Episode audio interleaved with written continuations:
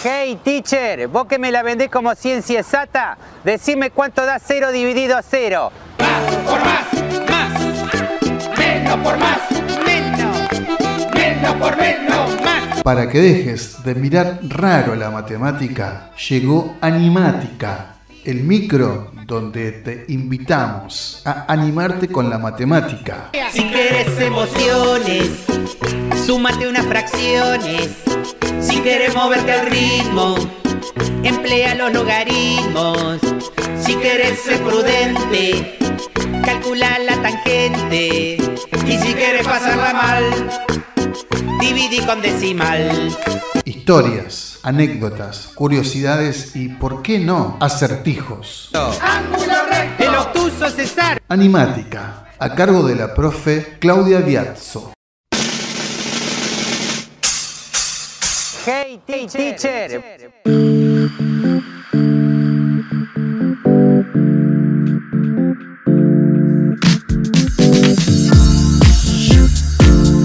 Hola amigos, bienvenidos a Animática.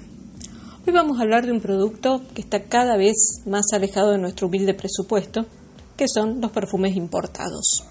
Obviamente que veremos cuál es su relación con nuestra disciplina favorita, que es, por supuesto, la matemática. Tal vez el perfume más famoso sea aquel que acompañaba a Marilyn Monroe cada noche cuando se iba a dormir a modo de camisón, porque ella decía que solo usaba unas gotas de Chanel número 5. Por algo, Chanel ha sido uno de los perfumes más vendidos de la historia. Esta fábrica eh, hizo muchos perfumes que llevaban números, no solo el número 5, también son famosos el número 18, el número 19, el número 22. El 19 llevaba ese nombre, ese, número, porque hacía referencia a la fecha de nacimiento de Coco Chanel, que era un 19 de agosto. Eh, no solo Chanel se inspiró en números para nombrar sus perfumes, también lo hicieron marcas famosas como Carolina Herrera, voy a nombrar algunos famosos del 212, Calvin Klein con el One, Paco Rabanne con One Million, eh, Givenchy con Pi, que es un perfume para hombres. Pero volvamos al famoso Chanel número 5. ¿Por qué tiene ese nombre? Este perfume fue creado por un señor que se llamaba Ernest Box, que trabajaba para Chanel y mm, en 1921 le habían encargado un perfume diferente. Box presentó a Coco Chanel 10 muestras que estaban numeradas con diferentes variaciones en sus composiciones y por ende en sus fragancias. Y Madame Chanel eligió la número 5. Así de simple el surgimiento del nombre. Dicen los eh, especialistas en perfumes que cada perfume es una combinación única de ingredientes, de varios ingredientes olfativos. Para describir su olor hablan de notas. Dicen que la vainilla o el jazmín es una nota y hablan también de acordes que son las combinaciones de esas notas. Si ustedes observan, a los perfumes se los describe en base a tres coordenadas, tal como usamos en matemática la geometría del espacio. Cuando nosotros queremos describir la ubicación de un determinado punto, eh, tenemos que dar tres coordenadas para poder ubicarlo. Dos coordenadas para ubicarlo en el plano y una para ubicarla en el espacio. Es decir, tenemos tres ejes X, Y y Z. Los ejes X e Y ponen al punto en lo que sería un plano. En cambio, la coordenada Z es la que nos da su posición en el espacio. Eh, con los perfumes pasa lo mismo. Tiene tres coordenadas, eh, que son las notas de base, notas medias y notas de punta. Al oler un perfume, lo primero que impacta nuestro olfato son las notas de punta, que son notas frescas, por ejemplo, de cítricos, de hierbas aromáticas. Se trata de notas que son efímeras, con poca persistencia y que desaparecen en cuestión de minutos. Luego se perciben lo que son las notas medias, que son las flores, las hierbas, y duran más o menos dos o tres horas. Y por último tenemos las notas de base, que son las maderas, raíces, esencias y pueden permanecer mucho más tiempo. Al suponer que un determinado perfume es popular, se debe gran medida debido a su buen olor. Y aquí intervinieron investigadores del Imperial College de Londres que intentaron comprender qué era lo que constituía un olor en popular. Para ello, estudiaron la estructura de los perfumes y sus notas constitutivas según los principios de un campo matemático conocido como análisis de redes complejas que examina una gran cantidad de datos a través de las relaciones que tienen entre ellos. Por eso el tema de las redes. Se analizaron mil notas en más de 10.000 perfumes diferentes. Para ello tuvieron en cuenta las valoraciones de los consumidores y la popularidad que tiene cada uno de los productos. El objetivo de este estudio era descubrir mediante la matemática las razones por las que un perfume como el Chanel número 5 se convirtieron en el favorito de los competidores, de los consumidores durante, durante décadas. El análisis que hicieron estos matemáticos reveló que las principales marcas de moda producían muchos de los perfumes más exitosos, pero la popularidad de un perfume no parecía estar ligada a su precio o a su fecha de lanzamiento. También hallaron qué notas y qué notas y acordes se utilizan más a menudo, cuáles son los más populares y cuáles se encuentran en los perfumes más valorados. Así, eh, los resultados del estudio dieron que las notas que aparecieron como las más usadas fueron el almizcle, el almizcle, el jazmín, la bergamota, sándalo, ámbar, rosa, vainilla, cedro, patchouli y mandarina.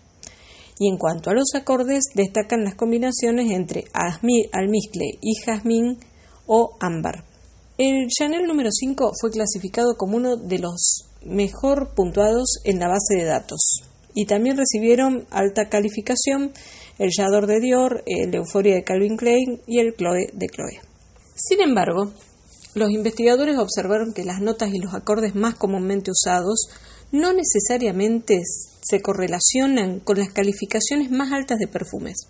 Por ejemplo, el acorde de las notas de jazmín y menta contribuyó significativamente a una mayor calificación, pero no estaban suficientemente representados en los perfumes estudiados. En estos perfumes también aparecieron notas que no eran tan usadas como el anís, orquídea, bambú y el clavel. Se cree que la razón de esta diferencia podría ser que los perfumistas buscan aromas más exóticos y poco explorados, o también porque los propios consumidores buscan novedades en las fragancias. A través también de este análisis se determinaron qué notas mejoraban al producto cuando se añadían a los acordes existentes. Los autores del estudio encontraron que notas con alta popularidad como el almizcle y la vainilla tendían a mejorar los acordes, al igual que las notas de nombre genérico como las notas florales. El ejemplo que damos de este estudio del Imperial College de Londres demuestra la importancia que tiene la matemática en el estudio de un problema. Y en este caso también se hizo uso de la estadística y también el uso de la capacidad para analizar datos. Ahora vamos a hacer una pausa y mientras los invito a buscar algo para tomar nota porque les voy a dejar un acertijo. Nos vemos luego de la pausa. Sé que seguiremos juntos a través del tiempo, que iluminarás por siempre mi mundo violento. ¿Qué piensas en mí? Sonríes en este momento, en otro lugar. Vamos a respirar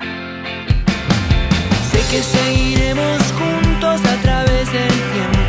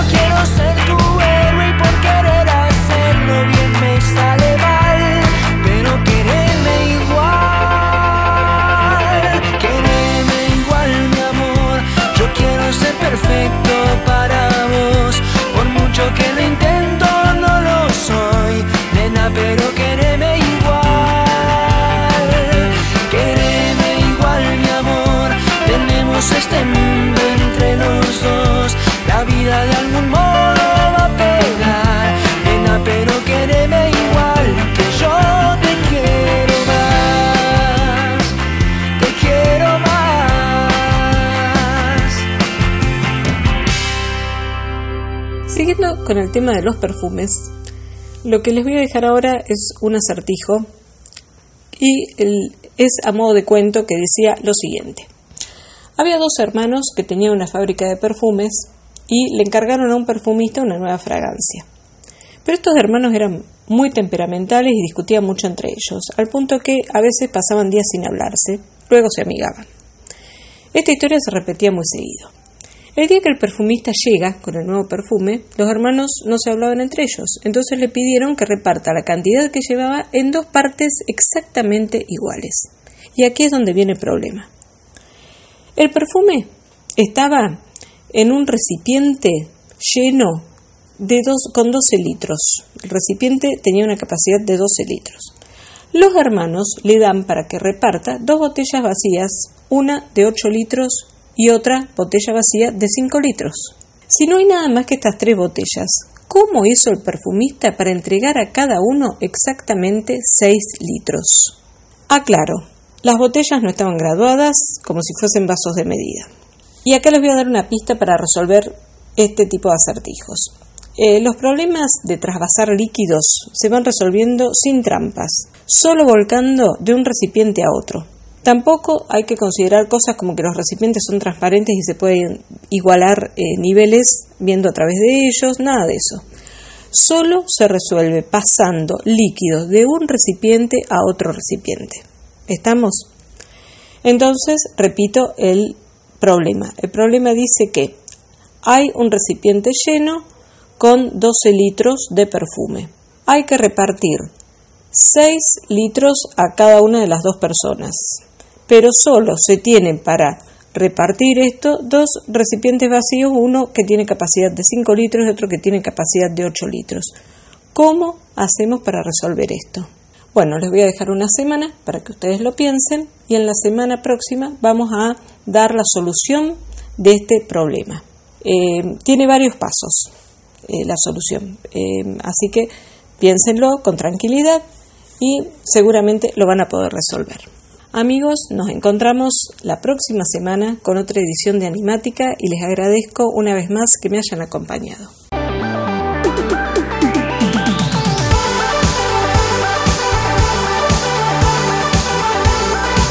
Hasta aquí llegamos con nuestra edición. Esto fue Animática, el micro donde te invitamos a animarte con la matemática. Te esperamos en nuestra próxima edición aquí en Radio Empalme Graneros.